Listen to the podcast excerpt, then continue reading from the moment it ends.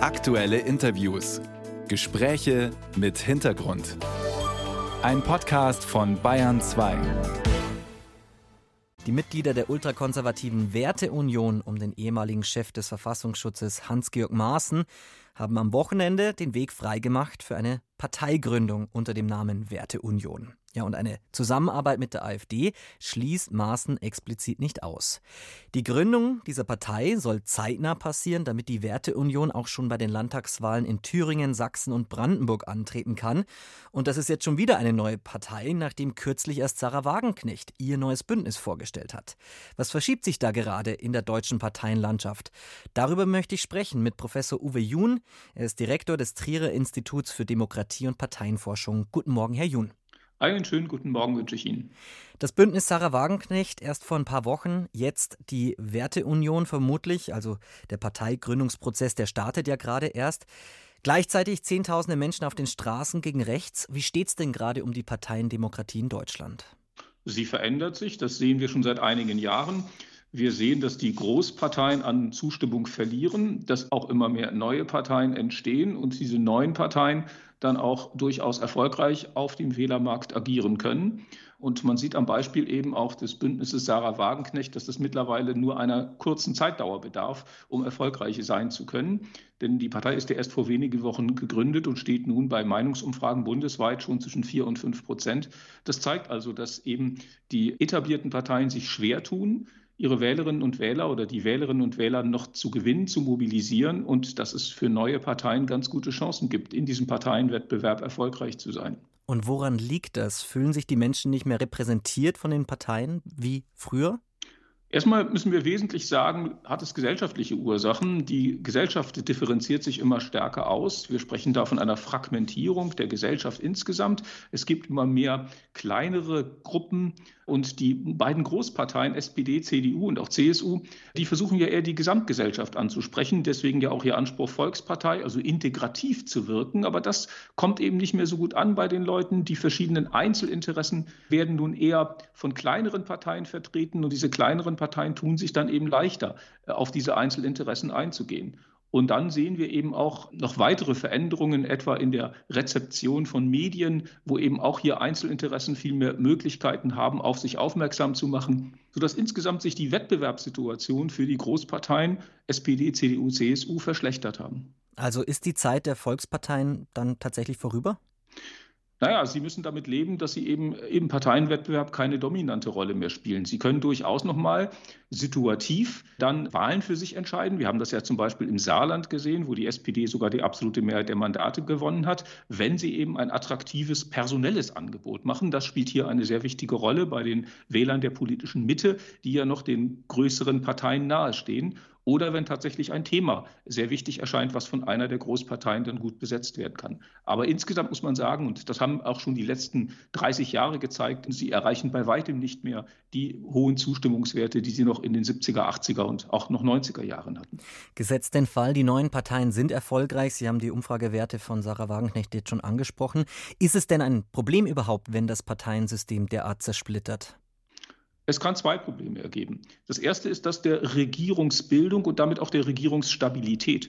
Wir sehen ja schon bei der Ampelkoalition, dass wenn drei Parteien zusammenkommen, das schwieriger wird, als wenn zwei Parteien zusammenkommen. Und wenn dann am Ende vielleicht sogar vier oder fünf Parteien eine Koalition bilden, weil anderes nicht mehrheitsfähig ist, dann wird das nochmal schwierig. Und das Zweite, was auch eine Schwierigkeit bedeuten könnte, ist, wenn Parteien stark werden, die der liberalen Demokratie skeptisch bis ablehnend gegenüberstehen. Auch das könnte dann für die liberale Demokratie ein ernsthaftes Problem darstellen.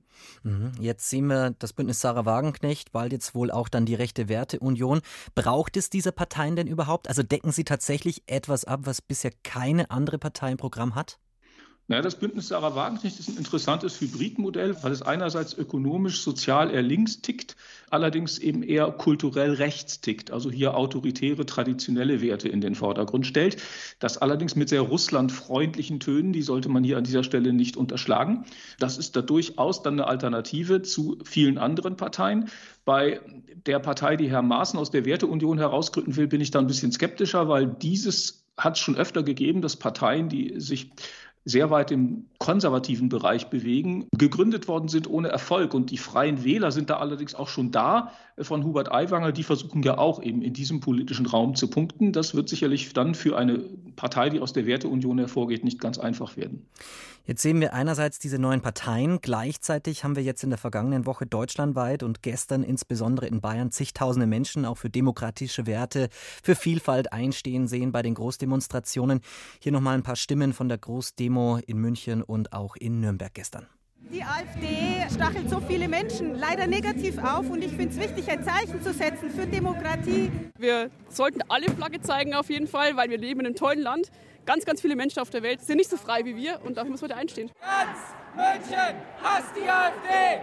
Ganz München hasst die AfD! Also ich bin hier, um für die Demokratie einzustehen, der AfD keine Fläche mehr bieten, einfach aufzustehen und einfach anzusagen, dass es so nicht weitergeht.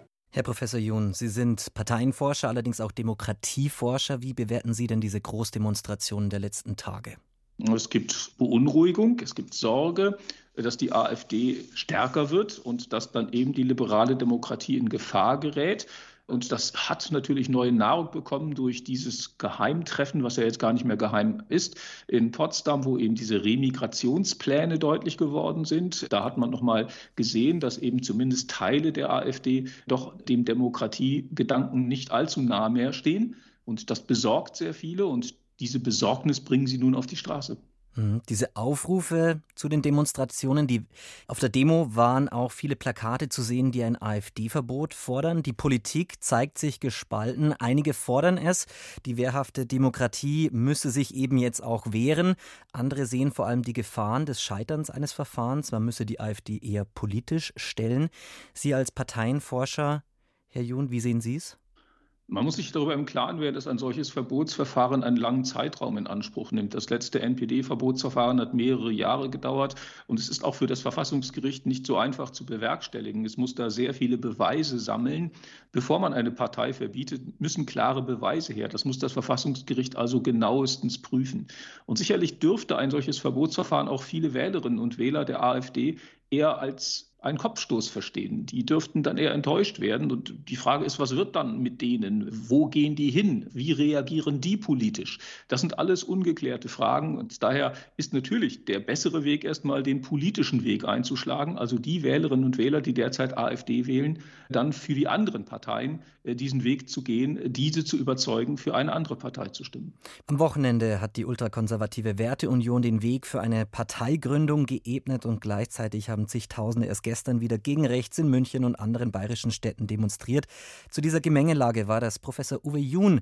Er ist der Direktor des Trierer Instituts für Demokratie und Parteienforschung. Herr Jun, herzlichen Dank. Ich danke Ihnen.